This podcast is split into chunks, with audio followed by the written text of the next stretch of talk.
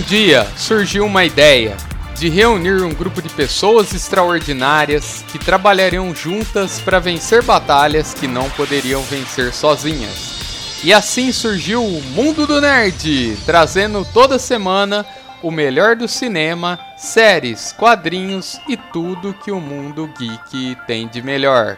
E no episódio de hoje.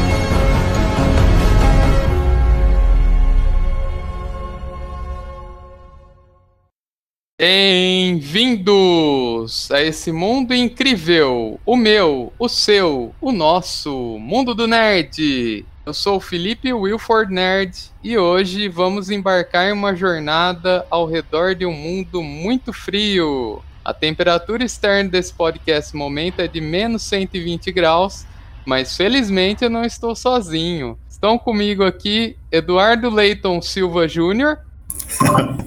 Tudo bem, Felipe? Prazer estar de volta aqui com o Mundo Nerd. Pela primeira vez no podcast, uma mulher misteriosa que pode nos levar ao sucesso ou ao fracasso. Flávia Melanie Guedes.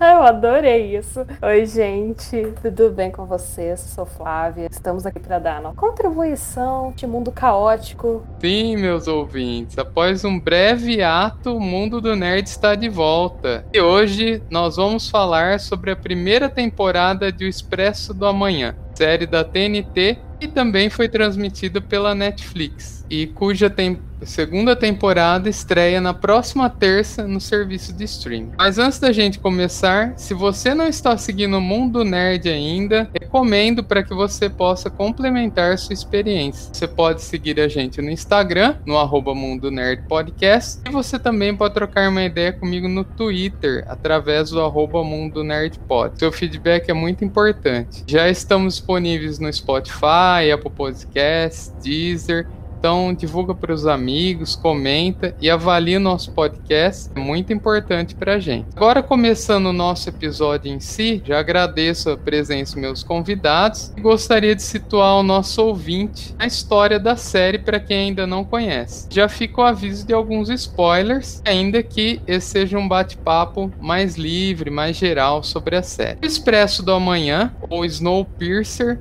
ou Le Transpersonnage ou O Perfura Neve, que são os vários nomes dessa obra. Aqui vale um parênteses, né? O Transberrien é um trem que atravessa a Rússia. Ele tem uma ligação aí, então, aliás, uma alteração do nome, né? Esse trem, Transberrien, e também com C. Que é perfurar a neve que é o nome do trem, justamente, pelo menos o nome que foi adotado na HQ aqui no Brasil. Então, um abraço aí pro Christophe, que além de fazer a nova vinheta do pod, como ele é francês, me ajudou a entender esse nome aí, a Bande dessinée, né, que é uma HQ francesa, original, né, que originou a obra aí, de 84. Ela tem o roteiro de Jacques Loeb e a arte de Jean-Marc Pochet. Depois vieram as sequências O Explorador, de 1900, 1999. Então, o primeiro é justamente Perfura Neve, esse nome aí que eu falei, Transpercenej.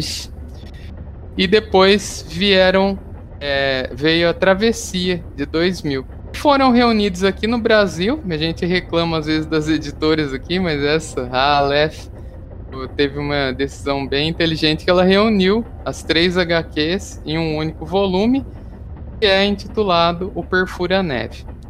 A história então segue uma terra distópica que foi congelada após o homem tentar corrigir os efeitos das mudanças climáticas que vivemos atualmente. E eis que um cientista visionário, um engenheiro, na HQ original, constrói esse trem abrigar os sobreviventes da humanidade em seus mil e um vagões. E aí a gente acompanha a história dessas pessoas que acabam vivendo ali dentro desse novo mundo, dentro de um trem, uma disputa social por recursos, sejam eles materiais, né, ou de outra ordem. Então as HQs elas são diferentes, em grande parte, tanto do filme do Bong Joon-ho, que foi a primeira adaptação da HQ para o cinema em 2013, e da série, né, do ano passado, de 2020. Mas eu vou pontuando essas considerações, essas diferenças aí ao longo do nosso episódio. Agora eu já vou me dirigir aos meus convidados, perguntando qual foi o seu primeiro contato com a obra, e se vocês tinham alguma expectativa em relação à série quando ela foi anunciada. Vamos começar primeiro as damas, né? Primeiro a estreante aí do, do nosso episódio, a Flávia. Mas é isso que é estreia, né? Você já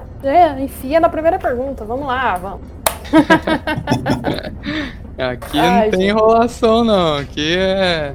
Aqui é direto e reto. Olha aí, você, novata, responde isso aí. Se vira. 30 segundos, vamos lá. Estamos todos na cauda do trem aqui, no, no na barra pesada. Congelane, morrendo de sarna. É. Então, gente, né? Meu primeiro contato com Snowpiercer, como. É, eu não sabia que era em francês, aqui, uh, Le Transspecianiage não, meus dois segundos de francês do curso que eu fiz. 14 anos. É, eu tentei aqui.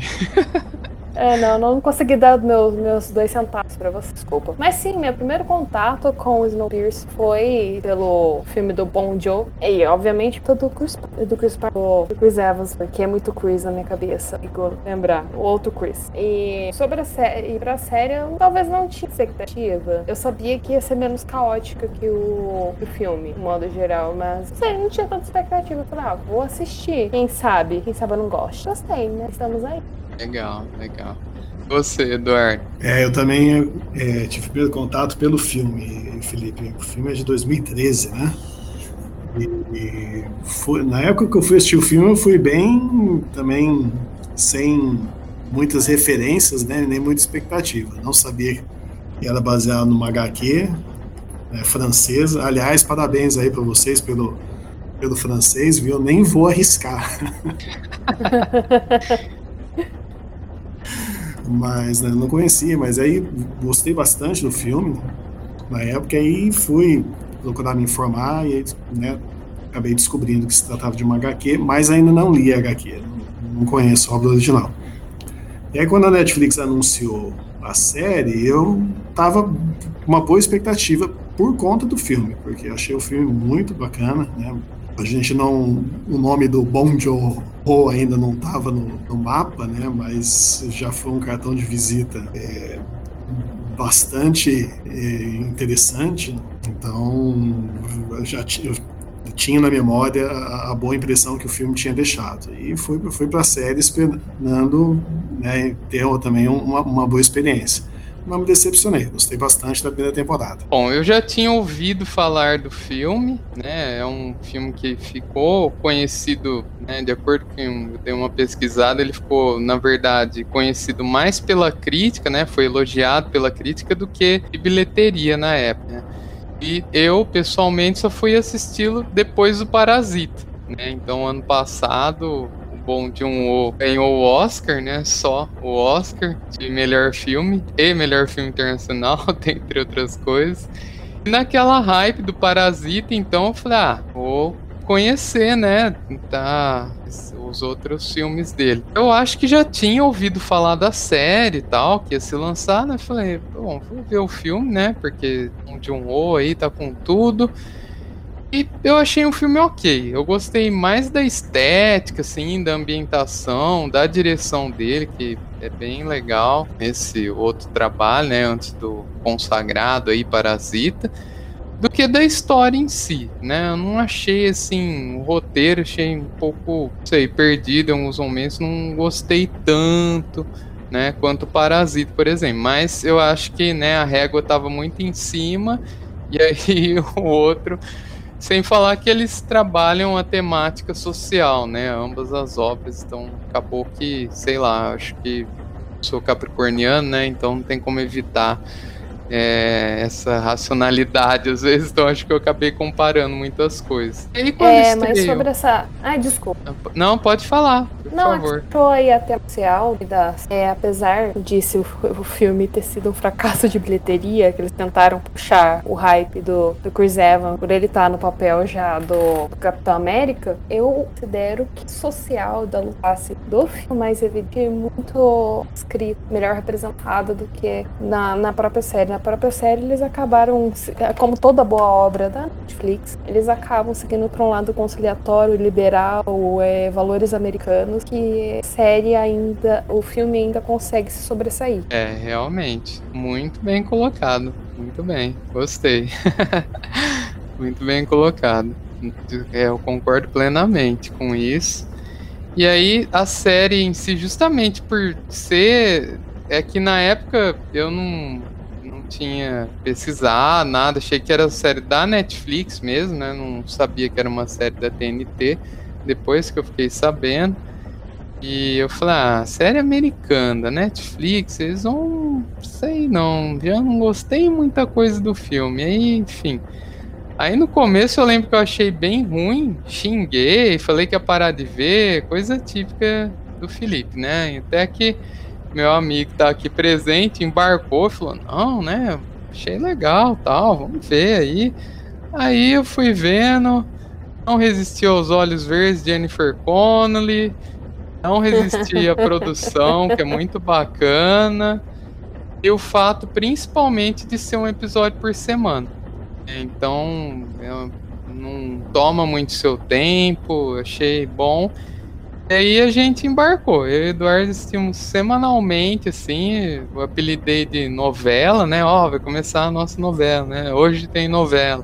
E aí a gente foi legal também por conta disso, né? A gente pôde acompanhar junto, a gente ia comentando, trocando ideia. E a série, no começo, ela é um pouquinho mais lenta, mas depois ela vai criando uma série de situações, ainda que muitas são um pouco clichês, assim, que vão te prendendo ali até o final, que, que eu acho sensacional. E agora que vem a segunda temporada. Aliás, vale mencionar que um pouco antes da nossa gravação, estamos gravando na quarta da semana que esse episódio vai ao ar, terça, aliás, é, foi divulgado que a série está renovada para a terceira temporada. Então, eu adoro isso, que pelo menos não vai deixar a série sem final, porque a Netflix tá passando a faca, um monte de série, então. E por outro lado, né, se estica muito, às vezes estraga a coisa. Vamos ver o que, que vai ser né, dessa série aí. Não, a Netflix passa a faca na série, a série não termina. Em vez de você passar a faca na série que não tá dando golpe pra eles, não vai passar a faca numa série que precisa de um término. Oh, Sense8 mandou lembrança. é, eu também sou fã do Sense8, fiquei a ver navios aí. Isso é realmente irritante na Netflix. Eu, eu não vi o Sense8, mas eu comecei a ver aquela Away da. Fugiu o nome da a menina de ouro lá, esqueci o nome. Hilary Swank. Aí gostei da série, pô, bacana, né? Nada excepcional, mas entreteve. Não vai ser renovada, filho. A gente fica sem, sem saber como é que a história termina. É um saco. Eu quero só ver o que eles vão fazer agora com Bridgerton, que tem oito livros para ser adaptado. Nossa, pelo menos tá bombando é, a audiência. É, essa tem chance de ter uma sobrevida ainda. é. Ai. Bom, passando para nosso próximo toque, as distopias, né, já, enfim, não são novidades, né, já era um lugar comum na ficção científica, na ficção de forma geral, antes do Expresso da Manhã. Mas na opinião de vocês, qual o diferencial, assim, da obra? O que que chama atenção? O que que motivou vocês a curtir a série. Começar novo com a Flávia, a gente vai seguir nessa ordem aqui. Cara, então, eu acho que, ao contrário de todas as outras, né, a palavra teve, mundo sofreu alguma alteração para baixo, é, mas ao contrário de todas as outras guias, tem a cidade organizada de certa forma, pessoas andando e andando nas ruas e tudo mais, ignorando todo, o Expresso te dá um soco no cara. Ele fala assim: olha, filha da puta, vocês, é, estão recorrendo à pior da pior das para tentar sobreviver, e aqui não tem esperança esperança. Não existe esperança aqui. Vocês congelaram o núcleo da Terra. Vocês estão me entendendo? E eu acho que esse é o, o principal diferencial do Expresso, porque é a total completa ausência de esperança da pessoa que vai acompanhar, seja o. A, eles dependem daquele trem e aquele trem é a vida deles. Ponto. É, realmente. É o mundo, né? O mundo dentro do trem. Acabou, o resto é só gelo mais nada. E você, Eduardo? É, o, a, a distopia, ela, o gênero, né? A, a, ideia de distopia já é muito antiga, como você falou, né? Então, uns tempos atrás, até comentei com você que eu estava vendo aquele filme Metrópolis, né, do Fritz Lang, filme de 1927. É, acho que é a primeira distopia do cinema. E e no, no pacote da distopia, geralmente tem a questão de conflito de classes. O, o Metrópolis já, já tinha isso, né? Você tinha lá os habitantes do, do, do, do submundo, do, ficavam embaixo da terra e a cidade, né, a metrópole em cima com a, a alta classe. Então a ideia é muito antiga.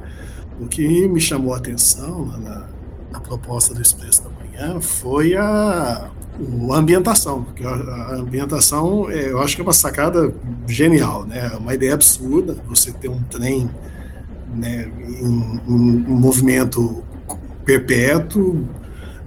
Então, a ideia em si ela é absurda, mas eu acho que ela funciona muito bem para escancarar essa questão do conflito de, de classes. Porque aí você, você torna físico uh, e a, a, as divisões né, da, da, da, sociedade, da, da sociedade e num ambiente totalmente confinado e claustrofóbico. Então isso me chamou bastante atenção na época do filme e também da série. E eu, eu não sei se eu não me lembro se no filme ele ele fala, né, ele aborda isso. Eu acho que sim. Mas na série a gente repara o tempo todo como a Flávia disse, né, que não tem esperança. E realmente não tem, porque a, própria os episódios durante a série eles falam que uh, ele só tem o trem, ele só é a única é a única forma dele sobreviver, só que o trem ele vai, uma hora ele vai dar pau. O tempo todo eles falam isso, uma hora isso daqui vai esse negócio vai quebrar. E na hora que quebrar, acabou, não tem para onde correr. É, na. É, só tem essa diferença do filme pra série, que enquanto no filme ele é realmente bonita, tem aquele motor todo maluco lá na, que vai gerar é, é, energia por tanto tempo. For que eles tenham que ficar lá, gerações e gerações e gerações. Mas a série é, tem esse, esse, teor humano da, da história. É um trem. É um trem que tende a se desgastar com o tempo. É um trem que vai sofrer acidentes. Porque eles, apesar de terem projetado, é, apesar de eles terem projetado a rota e eles não contam com, por mais que o mundo esteja com existem tempestades de neve, existem intempéries do, do que pode acontecer, eventualidades acontecem no filme e assim, do filme não da série, mas é isso. É isso é essa diferença do teor humano da máquina. Ah, legal. É, como eu disse, é, a distopia não é uma novidade, né? Bem como essa questão de luta de classes sociais tal, e ela foi muito explorada no ano passado, né? A gente teve o Parasita, que eu já citei, o Pôs, um pouquinho a série, né? Então eu acho que que chamou mais atenção para mim foi essa ambientação sci-fi, né? Essa maluquice do motor que vocês já falaram, né? Eu achei interessante também os vagões temáticos, então o vagão da agricultura, o vagão lá da Sushi Woman lá, o vagão do aquário, né, que fica anexo ao dela, aparentemente, é lindo, né, aquele começo que ela já tá nadando, assim, eu acho, nossa, me pegou muito esse visual, né, essa produção, como eu disse, foi um, uma das coisas que me manteve interessado, né, nessa série. E aproveitando falar um pouco da HQ, né, como eu prometi no começo, ela é bem pesada, então ela não tem tantas. Bom, começar que é preto e branco, então literalmente não tem muita cor assim, mas não tem muito dessa desse deslumbre, né? Que a gente vê na série, né, que é melhor desenvolvido. E. Mas. Ela é um, uma temática pesada, né? Um ambiente pesado. Eu senti isso dos três, acho que mais na HQ, mas entre a série e o filme, o filme do Bom John eu achei mais legal nos pontos que é escuro, né? Só um momento ou outro que você tem as cores, então você tem esse contraste. Né? Eu achei que a série não ficou tão marcante assim isso, mas é uma obra que chama atenção para mim por essa questão da ficção científica e das relações, né, humanas ali dentro desse novo mundo aí dentro do trem, né?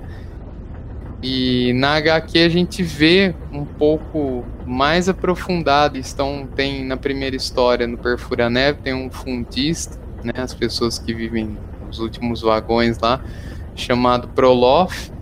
Ele acaba se envolvendo com uma mulher.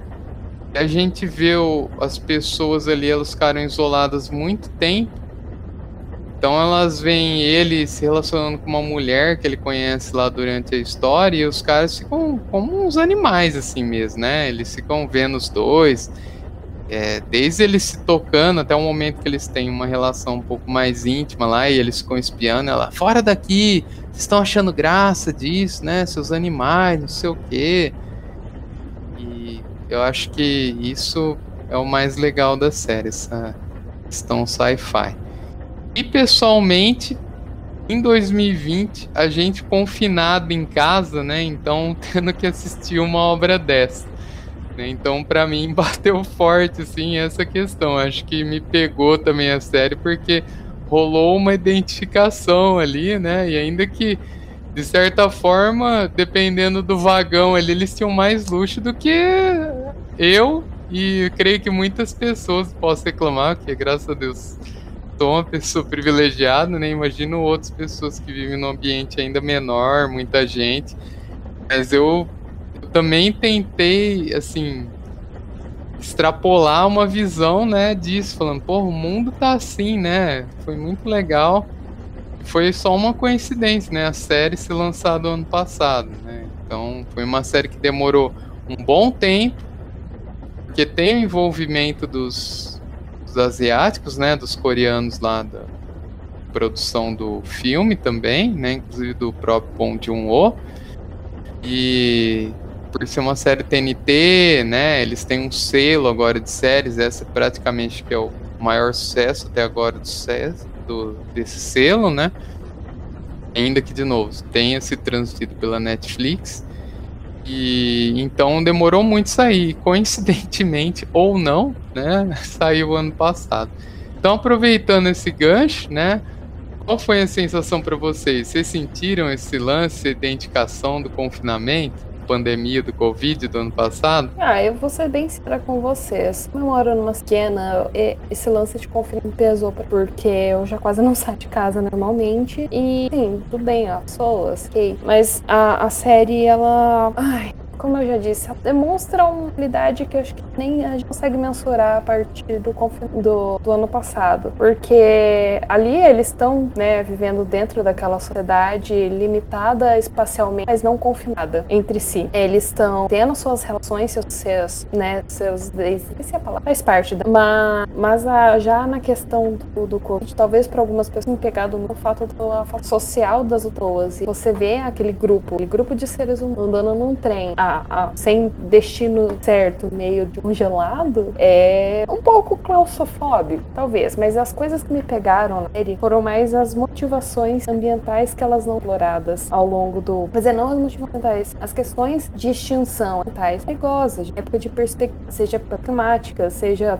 a nossa natureza. Por exemplo, a Melanie, ela, a das vacas, eles falam que ah, e você, a, única, a última vez que eu vi você fazendo isso foi durante a das abelhas. Você pensar que três era pra gente ter extinguido as bananas da terra, que elas estão ameaçadas de extinção, porque uma banana é basicamente a cópia de uma outra. Se uma praga atingir essa banana, vai matar todas as bananas. É assustador, no mínimo assustador. E foram essas questões pontuais que não são a parte do enredo principal da série que me pegaram. Bem mais do que a questão do isolamento. Você, Eduardo, chegou a sentir o frio aí? O isolamento? Rapaz, aqui eu moro em Brasília, né? E Aqui, assim, o, a gente sentiu mais a questão do, do, isolamento. Eu comecei a trabalhar em home office, uma experiência totalmente diferente, né, profissional, porque eu nunca tinha trabalhado em casa, né? Isso de um dia para o outro, né? No meu caso, literalmente, um dia estava no banco, no dia seguinte o chefe mandou todo mundo para casa e estamos em casa há nove meses. Mas é interessante, né? Porque a série ela não foi pensada para sair num período de pandemia. Infeliz coincidência, não dá para chamar isso de, de, feliz. Então é impossível a gente não, não fazer o paralelo com, com a realidade. Mas eu achei interessante isso que a Flávia falou, é a questão ambiental, né? Como isso pegou para ela e, e, de fato é, realmente é um, é um ponto muito muito forte na série porque a gente tem ainda a, a impressão de que a gente vive em abundância, né? que, independente de todas as notícias sobre é, o aquecimento global e tudo que a gente acompanha, ainda é difícil cair a ficha de que o, o planeta ele não é ele não é não tem recursos infinitos como a gente a gente acredita e o, o Snowpiercer ele deixa isso muito claro, né? Ele leva ao extremo a questão da, da escassez. Se, se morre lá meia dúzia de vacas que eles têm, acabou. Não tem mais vaca no mundo. Né? Ele sumiu do mapa. Então ele traduz naquele microcosmo ali a questão da escassez que é a, a nossa realidade, só que a gente ainda custa a, a enxergar isso. Mas, então, acho que são esses dois pontos pegam bastante, né? A questão ambiental e a questão do, do isolamento social, né? do, do, confinamento. Não, não, tem como a gente não, não, deixar de fazer esse paralelo. Aliás, é, assim, a gente até algum tempo atrás, a gente assistia é, filmes e obras e séries sobre distopias, né? Agora a gente está vivendo uma distopia. Sim. É, outro dia eu estava vivendo o Mad Max Estrada da Fúria e eu achei até suave. Eu falei, ah, não, acho que dava para enganar aquele Né? Sabe um filme que me deu pânico ano passado de assistir? Tava passando toda hora. Contágio, gente. Nossa. Nossa, eu nem assisti. Todo mundo falando assim, eu falei, ah, não vou assistir. Eu, ah, nossa, não. esse filme foi feito na época da H1N1, lá em 2011. Sim, Puta é merda. Relativamente né? antigo já, né? É, eu, eu vi na é, época. Se a gente tivesse seguido, né, um protocolo. Opa, desculpa, Edu. Não, imagina, só, só ia comentar que eu, eu vi o filme na época, né, e não, não tive coragem de rever agora, não. Ai, eu revi porque eu só sou masoquista, eu gosto de sofrer. Não, mas se a gente tivesse. É porque, olha, dispersando do assunto. É, pra fazer aquele filme, deram virologistas e infectologistas de alto gabarito do mundo, sabe? Tanto que um deles concedeu entrevistas tempinhos atrás e foi ele que falou: gente, vai ser endêmico, não tem como sair, sabe? Não fugir. Até pela própria formação do vírus, né? RNA, como a gripe, ele muda muito. Então, é a nossa realidade daqui em diante. Mas se tivesse seguido a metade dos protocolos daquele filme, filme de isolamento e respeito a essas com certeza a situação estaria bem. É, realmente. É, eu também sou meio masoquista, né? Inclusive eu li o ano passado. Tá difícil acostumar que é o ano passado, né? Parece que não mudou uhum. o ano, mas tudo bem. O e olha, passado... janeiro tá quase no fim, hein? É, pois é. Mais acelerado que o Perfura Neve, que o Expresso da Manhã. Sim.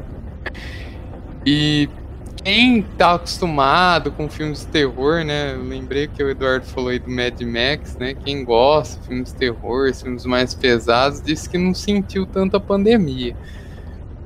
Eu, assim, no começo eu não me dei conta disso, né? A gente tava fechado em casa, eu sou professor, né? E tava tendo que me acostumar a dar aula para ninguém literalmente, né? Porque às vezes a gente dá, né? Porque os alunos estão dormindo, estão desacord... estão desinteressados, né? Mas literalmente dando aula para ninguém.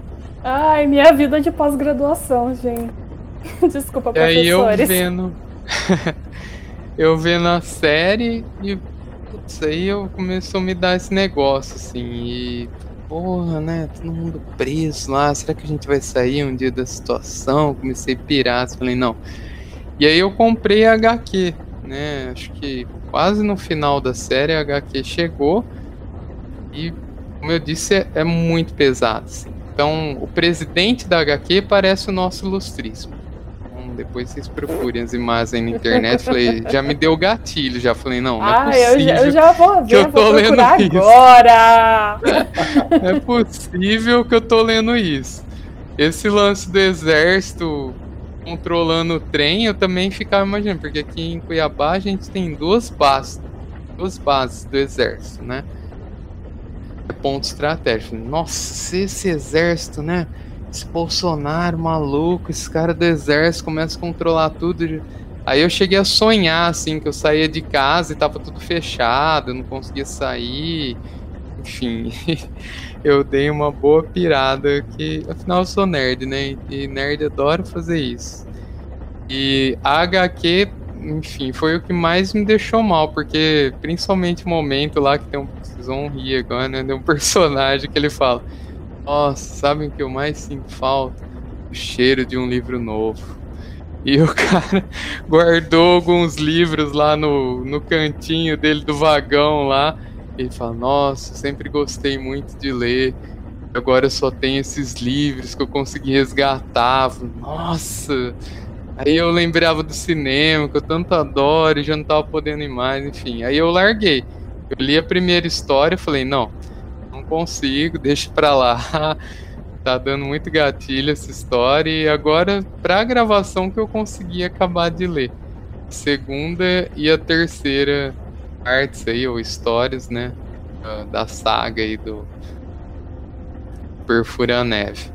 Você vê que é uma coisa tão simples por parte da, do cheiro do livro. Cara, a gente mora num país que mexerica tem abundância, tá? De morrer por câncer cítrico. É, por exemplo, ainda você consegue achar mexerica por aí. Tem aquela cena do Miles, assim, cheirando mexerica. Isso era mexerica, sabe? É uma coisa tão corriqueira pra gente. E ali é um artigo de luxo, valor inimaginável. E abelhas, as abelhas, gente, abelhas, sabe? O bichinho lá que você quer matar com pica, mas ele já morreu, coitado.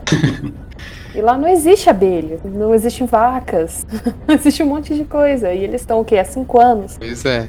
É, aqui em Cuiabá eu sinto um pouco disso já, porque quando eu vou pro interior de São Paulo, onde minha família é, eu já sinto um pouco de diferença. Por exemplo, frutas, verduras. Você não tem aqui tudo de tudo, em todo lugar, né? Lá qualquer mercado você entra, você vai achar o básico. Vai achar uma banana boa, uma alface boa, um brócolis bom, que não custou olho da cara. E aqui, por conta do calor, por causa da distância também, eu já sinto poucos efeitos. E aí, eu também, eu... Foi interessante citar a parte do Miles aí, que eu me identifiquei um pouco com isso. Falei, Nossa, cara, e se agora tá parando de chegar mercadoria no mercado? Aqui já não tem muita coisa. Aí, felizmente, eu não entrei na louca de sair comprando papel higiênico, né? Outras coisas que as pessoas começaram a estocar, né? Durante a pandemia. Mas foi quase, foi quase. Bom, pessoal, agora personagens e momentos, cenas favoritos dessa primeira temporada. Olha, eu vou ser muito polêmica se eu falar que preferida é a Layla Folger, filha. Ah, Cara, ela é muito psicopata, eu adorei ela. Melanie olha, Kevin, você tem o meu amor. esperava.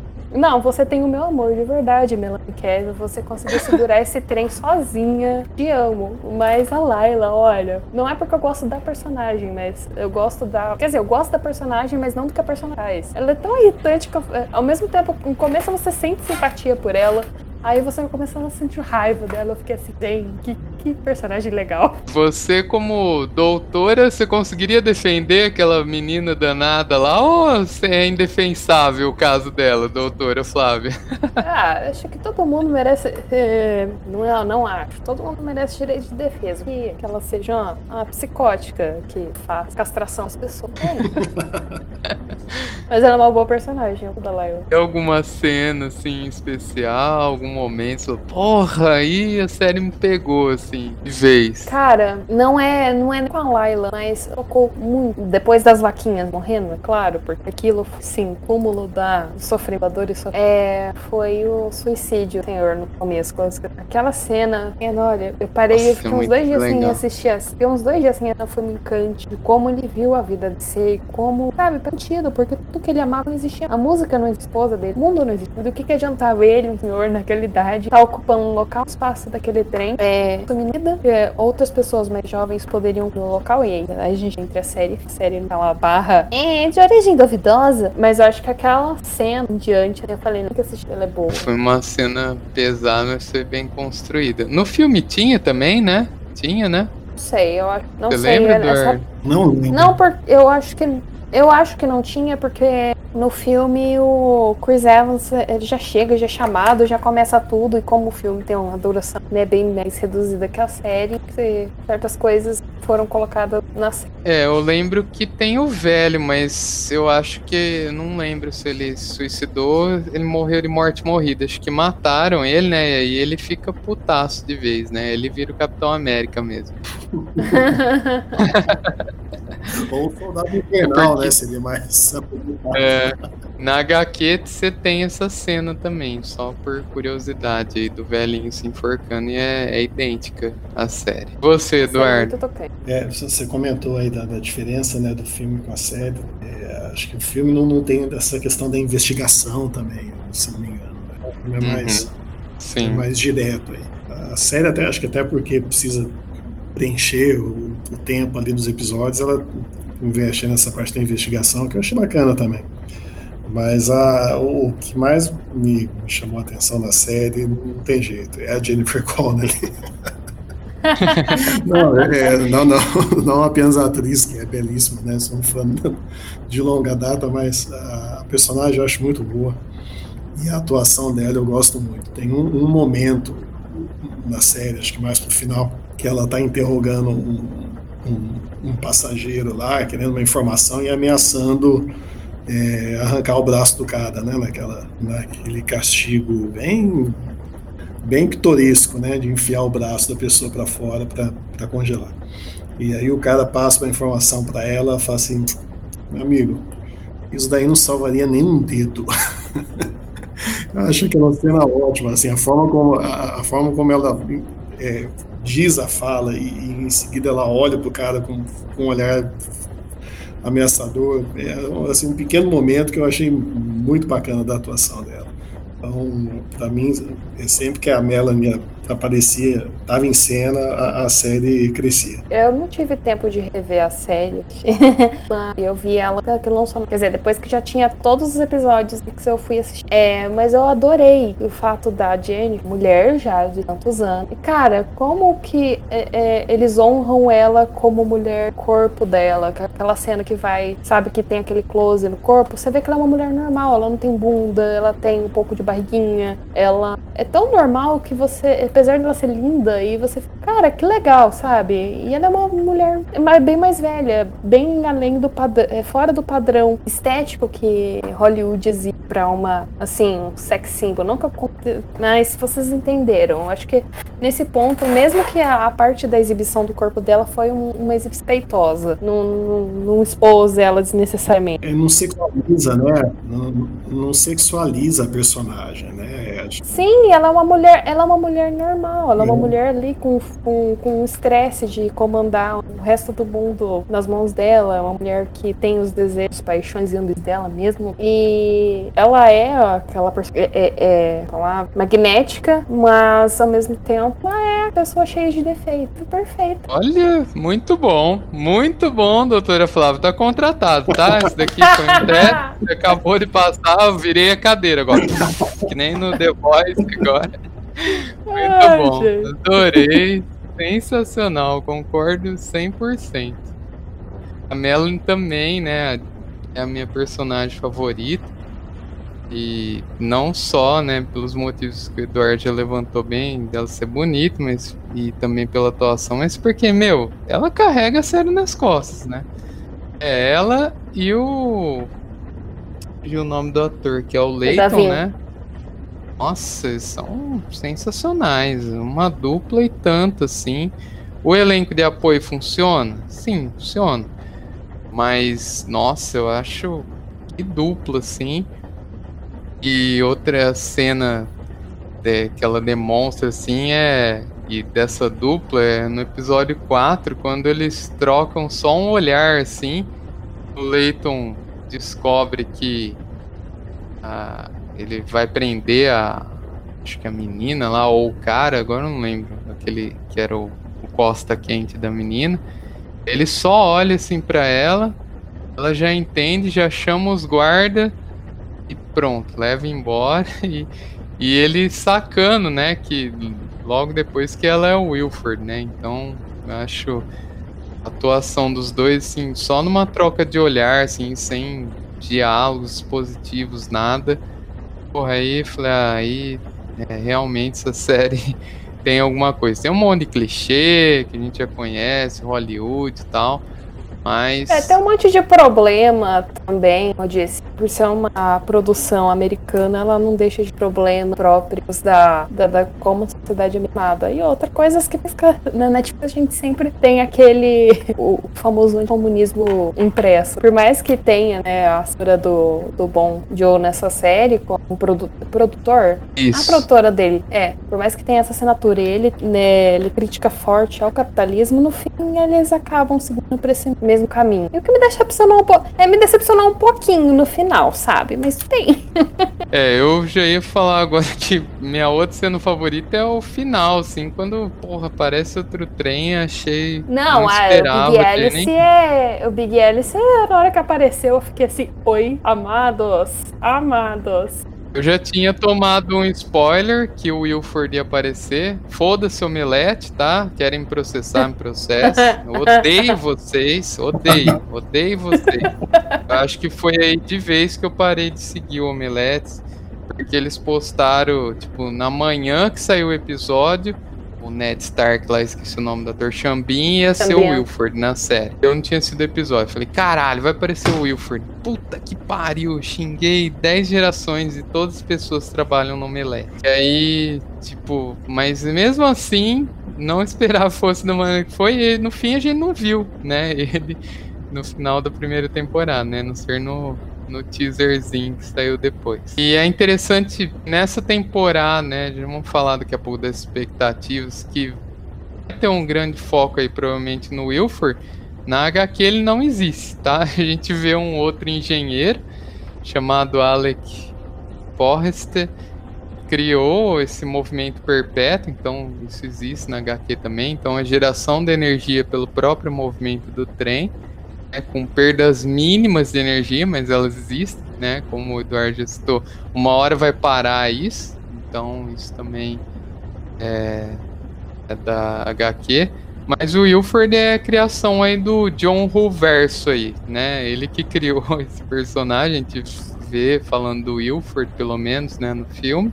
Agora, vamos ver, espero que com Wilford aparecendo, eles não joguem a Mel, né? A Jennifer Connelly, a personagem, para escanteio. Então já adiantei. Ah, não vai, porque eu, eu acredito piamente que a filha da. Tem, eu tenho essa certeza no fundo da minha alma. A filha da, da Mel, né, que aparece na eu tenho quase certeza absoluta que ela é filha do Wilford. Ah. É, provavelmente. Provavelmente. Em novelão, isso mesmo. Não, é porque por qualquer outra explicação que teria a, a filha da, da Melanie Cavill aparecendo ali, poderia ser a pessoa. E por que o Will Ford ia salvar a filha da Melanie Cavill? É, que Big jogou ele fora do trem, né? Sim, por que, que ele ia salvar ela? É. Fica pensando e, e a, né, acho que na história fala que o, a filha dela não conseguiu chegar no trem, foi uma coisa do tipo. Ela, é, eles se separaram, né, e ela foi lá para cuidar da, da parte de sair e, e, a filha dela acabou ficando. E esse é o arrependimento que, né, que carrega a, a série inteira. Ela acreditava que a filha estava morta, né? Sim, ela acreditava que a filha estava morta. E o que o Will foi salvar a filha da Melanie ou ele trem? Sim. Aliás, quem que. Não, mas calma aí, agora, agora eu acho que eu me equivoquei. Fala que o Wilford ele ficou uma ou duas revoluções no trem, ficou? É, eu acho que isso vem um pouco do filme, né? Que tá na terceira evolução, acho que cita na série também, né? Eu não lembro agora. Eu também agora me entendi. Não lembro se ele fica no trem ou se ela não deixou ele entrar na hora da partida. Ah, ela chutou ele pra fora, isso, isso eu lembro que ela fala assim. A outra fica inconformada, né? A loira lá puxa saco lá, fica inconformada, fala: Você jogou ele? Hora do Pra trem! Não sei o quê. Eu acho que eles fizeram viagem, a viagem de teste antes, né? Daí ela viu que não ia dar certo e chutou ele pra fora do trem. É, porque na verdade ela fala que o, o Wilford era uma farsa, né? Ela que criou o sistema, né? Junto com ele. Ela era tipo o Miles, né? Ela era um prodígio, criou esse negócio do motor perpétuo aí. Ele meio que passou a mão e vendeu, né? E no fim da série, quando ela se dá conta que o sistema tá meio errado, assim, tá meio cagado, aí ela começa a se arrepender, né? Disso e lembra esse fato, né? Que ela que também é um pouco responsável por tudo isso, né? Vamos falar um pouco das expectativas. E você, Eduardo, o que você tá. É, antes disso, só comentar, eu não sabia desse detalhe. O Wilford, então, não aparece na HQ? Interessante, né? Porque é um. Não, não existe. Olha só. É o tal do Alec. E depois tem uma substituição, assim, sem dar maiores spoilers. É interessante. Não tem É, um. porque no- tanto no filme quanto na série eles têm um papel importante, né? Tudo acaba girando em torno do, do nome dele, pelo menos, né? No filme acho que é o Ed Harris que faz o papel do, do Wilford, se não me Sim. é, acho que é isso. Sim. Cara, a- a expectativa é boa. Eu acho que é, como a série acabou fazendo um relativo sucesso aí, né? Teve uma boa repercussão. Imagino que a segunda temporada tenha mais investimento. Uma coisa que eu me incomodou um pouco na primeira temporada é que o trem tinha mil e um vagões, só que na prática a gente já só viu uns cinco ou seis, né? É, e os vagões, eles, é, pelo menos o vagão do aquário, é meio fora da realidade. É, exato. Mas eu imagino que agora na segunda temporada eles expandam um pouco aí essa, essa ambientação e mostrem outros vagões, né, outros, outros cenários. É, então acho que assim, em termos de técnicos de produção, imagino que a série deva ter um, um- um ganho aí. Em relação à temática, acho que é como a Flávia disse, né, tudo acaba girando em torno daquele, daquele padrão é, americano e, e dentro do, do- dessa, dessa casinha, né? Mas é, uma, é como o- o- você falou no começo do, né, do podcast, né, Felipe? A- é um novel, a gente encarou como um novelão, né? Então, dentro desse espírito de, de uma novela, eu acho que é uma novela bem feita que tem tudo ainda para prender a atenção aí por mais umas duas temporadas. Pelo menos pra próxima temporada a gente sabe que tem história. Com certeza. É, com certeza. No mínimo aí a novela aí da, da filha, da Melanie, do Wilford. Vamos ver se esse cara é tão poderoso assim, né? Qual que é a dele. Da Melanie Eu- jogada no meio da neve lá, Nossa. que ninguém lembra disso. Verdade. Ela terminou, ela terminou jo- jogado no trem, né?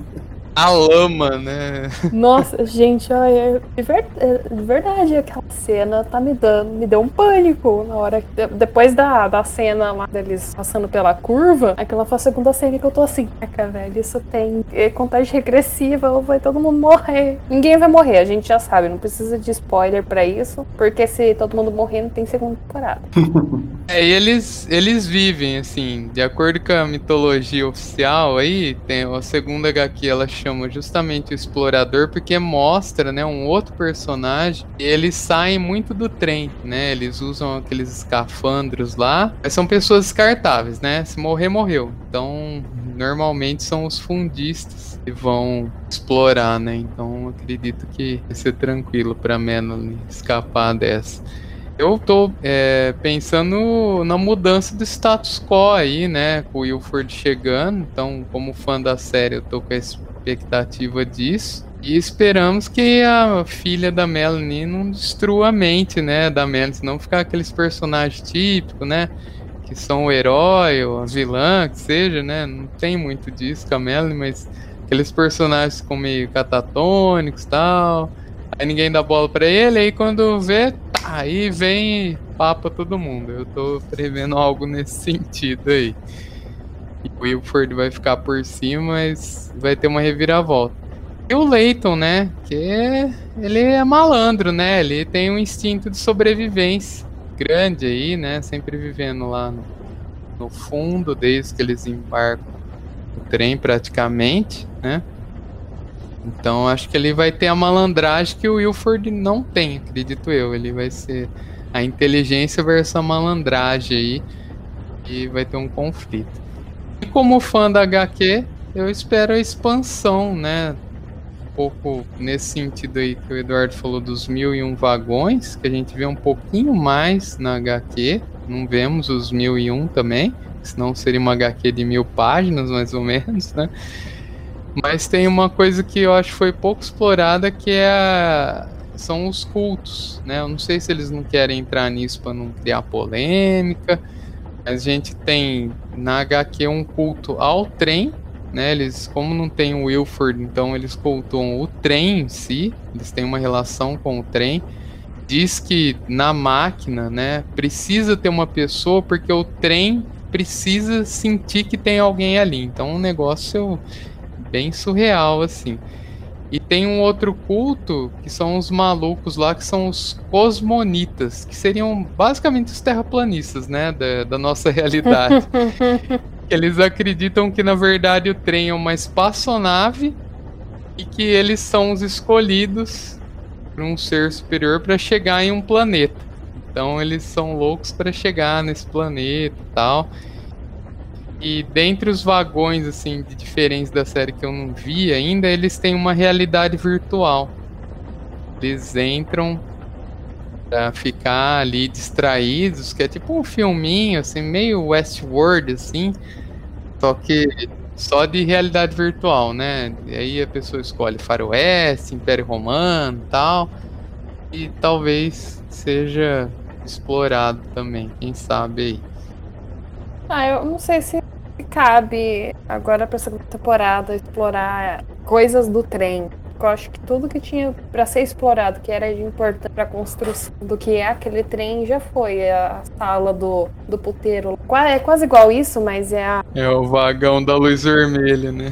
É, é a hora da reflexão, é o momento terapia, senta aí. Existe Freud, mas pode ter você. Mas acho que uma coisa que eu senti falta na série, e tem no filme, eu acho, segue mais a questão da HQ, é, é esse tom de é, caótico, esse tom, tá, esse tom caótico que falta na série. Tá muito tranquilo, sabe? Tá muito. É, é, na, no filme tem que eles passam pelo vagão da teca cuidando, cheirado e chapado. E é aí, cara, você não vê que a galera lá tá meio tristonha, mas não tem uma galera tirada do dedão querendo é, viva e deixe morrer, sabe? Eu acho que foi isso. Tomzinho. Estamos no fim do mundo, foda-se. Bom, pessoal, então vamos final, palavras finais, divulguem aí suas redes sociais, seus projetos. Flávia. Oi, eu até o presente momento tá publicado, tô num projeto podcast sobre Dalton Nebbs, sabe? É lá série que se passa no começo do 20 Terra. Então, é sobre isso. Espero que as pessoas ouçam. Mas vai, sa uh, vai, sair o primeiro episódio de hoje tinha data. E quem quiser seguir a gente nas nossas sociais, o Instagram baixar em Dalton. Você, Eduardo, palavras finais. Agradecer mais uma vez pelo convite, sempre bacana estar aqui batendo papo com, com você, com os convidados, né? Gostei muito de conversar com a Flávia, de conhecê-la também. E sempre, sempre bom falar de cultura, cultura pop, cultura nerd, né? É, eu não sou muito das redes sociais, mas eventualmente vocês me encontram aqui no mundo do nerd sempre que sou convidado. É sempre um prazer estar aqui participando. Beleza. Bom, queria agradecer novamente muitíssima a presença de vocês, da Flávia, que topou participar do episódio em cima da hora aí, né? A gente tá lá no grupo do Estação 21, que é um podcast que eu deixo demais recomendação para que vocês ouçam na sua plataforma de podcast favoritos. Quem não conhece está perdendo. E tem ainda a vantagem de poder entrar num grupo muito seleto. Tô brincando, qualquer um pode entrar. Fã do Estação 21, na verdade, né? Que tem pessoas muito legais, muito incríveis. Então, a gente já teve aqui no Mundo Nerd a Carol e a Fernanda, que participaram do episódio 44 sobre His Dark Materials. Então, Sidney me proporcionou conhecer essas meninas, ele, a Flávia, uma galera que certamente vai estar aqui em 2021. Vou começar a roubar uns membros lá do, do podcast. Olha, que... Gabriel Martins, você não é o único que rouba as pessoas.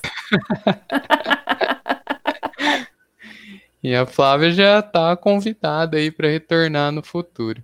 E não menos importante, esse meu irmão aqui, né? Mais que um amigo, um irmão que a vida me deu, né? O Eduardo, que a gente se conhece há muito tempo. Escutem as nossas histórias aí dos episódios que ele participa.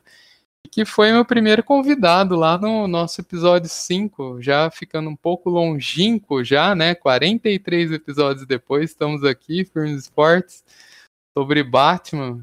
Episódio excelente, tivemos outros com ele aí.